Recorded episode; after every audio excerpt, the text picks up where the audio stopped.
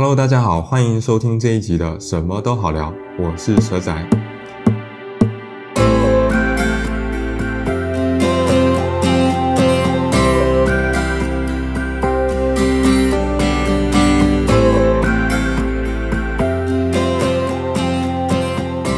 相隔第一次做 YouTube 影片了，已经有五个多月的时间了。那我收到很多大家的回应跟鼓励，我就觉得特别有动力。那先跟大家聊聊我为什么开始做 YouTube 影片，因为基本上啊，我是一个工作狂，就算是假日的时候，我也会找事情给自己忙。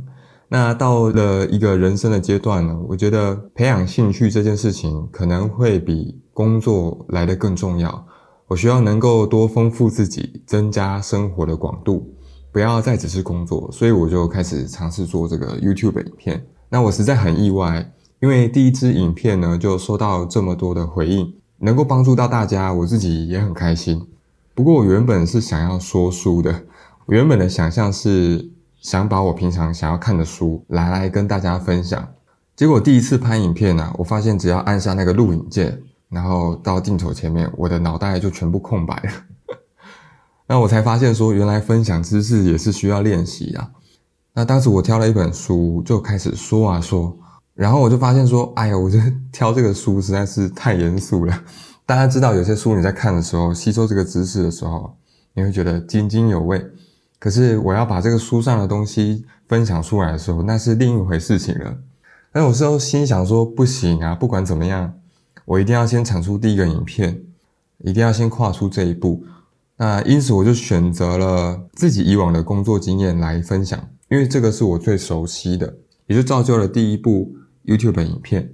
那现在呢，我用声音来跟大家分享。大家如果说平时有在开车或者是上班有空的时候，就可以听我说些书，聊聊天。那我自己目前用这样子的方式呢，也非常的乐在其中。那今天想跟大家聊聊，做一份软体工程师的工作有哪些很棒的优点。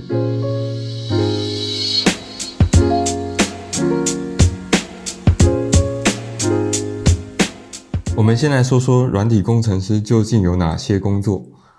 那软体工程师呢，有网站的前端工程师、后端工程师，也有物联网相关的工程师，或者是说你是做游戏的，游戏领域相关的工程师。那么系统的架构设计、开发、测试、部署，总之五花八门了。在这一行里面呢，我觉得乐于分享是一个很棒的优点。在你的公司里面呢，工作上大家很容易互相交流。那在社群网站上呢，有非常多的社团，大家会在上面分享最新的资讯、最新的技术，或者是发问正在解决的问题。那能够分享呢，那表示你具备了经验。软体工程师通常是有自己的技能树，很像在玩线上游戏，有不同的职业，有不同的能力值。你可能有某方面的能力值特别的厉害，你未必什么都会。你有你擅长的，也有你不熟悉的。那交流呢，会让自己跟对方都获得更多的经验，进步的比较快。那同一件问题呢，也有不同的解决方案。这就是写程式好玩的地方，而且呢，每一个人都有自己的盲点。通常呢，你会发现自己的盲点在开发的时候你预期不到，在交给测试部门进行测试的时候才发现，哎呀，自己什么地方考量的不够谨慎，或者是设计的不够弹性。这时候，往往你特别的容易进步。我觉得乐于分享就是软体工程师的天性，就是这个环境大家普遍都具备的价值观。不晓得大家觉得这个优点是不是软体工程师的优点呢？以一个初学者而言呢，先不论什么物件导向，你要思考的就是让你的产品可用，或者是完成这个产品的部分的功能。假设你是一个刚写程式的人，千万不要被一些高大上的各种理论给吓跑。虽然程式牵涉到对问题的理解、要执行的步骤啊、扩充的弹性等等，但是啊，实际上就是大部分的工作就是在做逻辑思考。大家知道，我以前是非本科系的学生，我只会 Photoshop、Illustrator 平面类的图像设计，所以刚进入写程式的领域的时候，我感受到自己正在训练大脑进行逻辑思考。万一你程式不知道该怎么写的时候怎么办？我跟你讲，先不管程式了，你要先做的事情就是把步骤写下来。举个例子，你要从台中到台北，你心里想过，哎，我可以搭计程车。这时候你会知道说，哎呦，好贵啊，太花钱了吧？没错，城市上也是一样。哎呦，这个方法也也太耗效能了吧？何必这样子做呢？等等的。OK，那然后呢，你改成说，好吧，那我买一张高铁票。那我要怎么买高铁票呢？你可以上网买，或者是现场买。然后呢，去到高铁站搭上车。OK，台北站到了。那现在你知道这些步骤，剩下的就是翻译给电脑看，这样子就可以了。你要写 PHP 也可以，你要写 JavaScript 也可以，你要写 Golang 也可以，反正电脑看得懂就行了。因此呢，你可以培养逻辑思考的能力，这也是这份工作的好处之一。如果你是一个从零开始的新手，那恭喜你了，你有太多的东西可以学。你有前端框架 Angular、Vue、React 可以学，你有后端的 PHP、Golang、C Sharp、Java 各种语言可以学。缓存你有 Redis 可以学，会知道说什么是 MVC、SPA。消息队列你有卡夫卡、RabbitMQ 可以学，你有 Docker 可以学，你有 K8s 可以学，你有 CI/CD 可以学。你可以不断的累积技能，而你的薪水呢，会随着你学的越多而逐渐提升。那么，就算你经验可能很丰富，技术呢总是不断的在演进，会出现更新更好的工具，所以呢，永远都有可学习的新东西。最好呢，遇上很麻烦的瓶颈，当然了，这个麻烦不是你故意把它搞麻烦的，而是你已经尽力了，却遇上瓶颈，那又表示啊，你又有进步的机会了。那这份工作呢，是你可以累积价值的。以前我在做餐饮业或是披萨店的时候，我每天做一样的工作，然后感觉一个月前跟一个月后好像只多了一个月的薪水。除此之外呢，我的专业技能并没有什么很大的差异，然后感觉时间过得很慢。当我开始将城市设计作为我的工作的时候，我发现我的世界变得不一样了。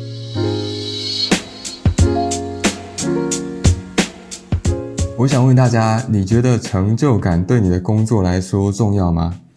对我来说蛮重要的。如果你做的是一个你很喜欢的工作，遇上了挑战的时候，其实跟其他的工作一样，你也会有压力，你也会烦躁，但同时呢，你可能也会很兴奋，期待完成这个挑战。我最近最有成就感的事情就是，好，前一阵子那时候刚刚进入新公司，同事们知道我是后端工程师。但主管交给我一个任务，就是将一个产品的 App 在 Android 跟 iOS 上进行签名、打包跟发布这件事情给做自动化。那时候我花了大概三到四个礼拜完成这个事情。在此之前呢，虽然有做过 App 的签名、打包、上架的工作，但是那是好久以前的事情，早就忘光了。加上这一次是要做自动化。那我就开始做功课，了解各个步骤、凭证代表的意义啊等等的。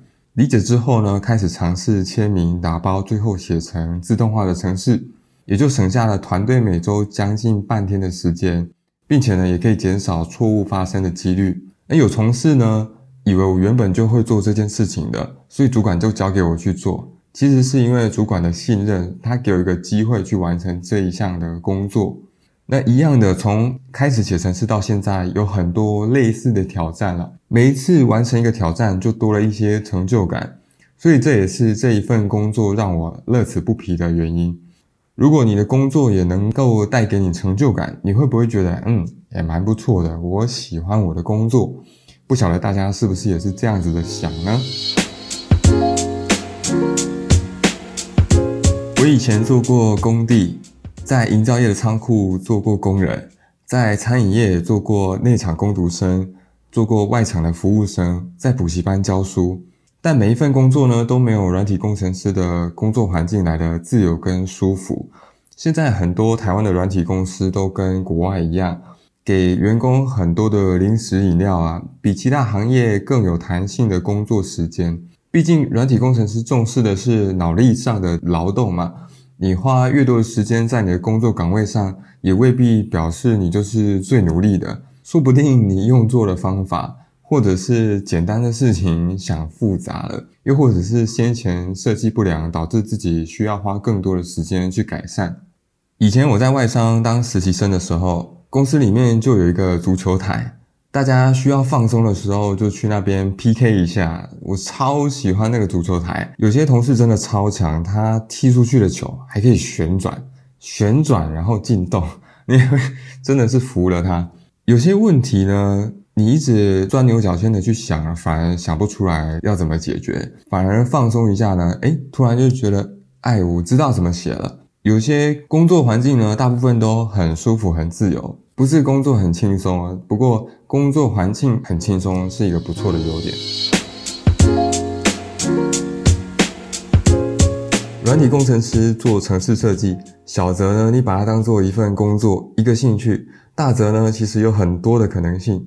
透过城市设计呢，你很容易的可以将自己的想法做成一个产品，你会比其他的产业花更少的成本，因为软体最大的成本就是人，就是你脑袋里面的知识，就是你的技能跟你的经验。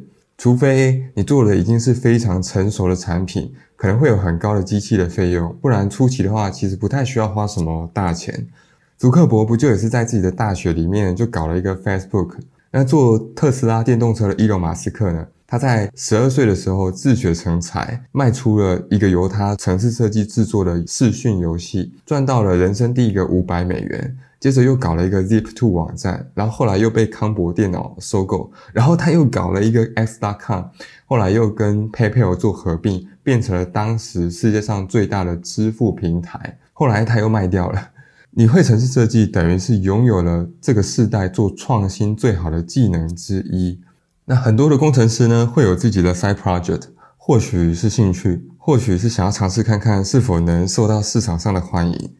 那你不需要囤货啊，你也不需要花大钱买设备，然后你就可以验证看看你的想法是否可行。相对来讲呢，是不是风险小很多？那你只需要呢，日以继夜的将你的想法付诸于实现。在软体业里面呢，将自己的想法做成一个产品，变得相对来讲非常的容易。你们觉得这个优点好不好呢？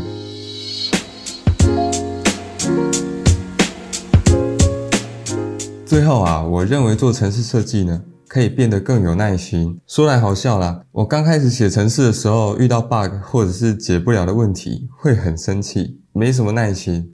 但是做了十分钟、二十分钟过去之后，我就知道。除非我静下心来想怎么解决，否则我在这边再做一个小时还是一样这个问题。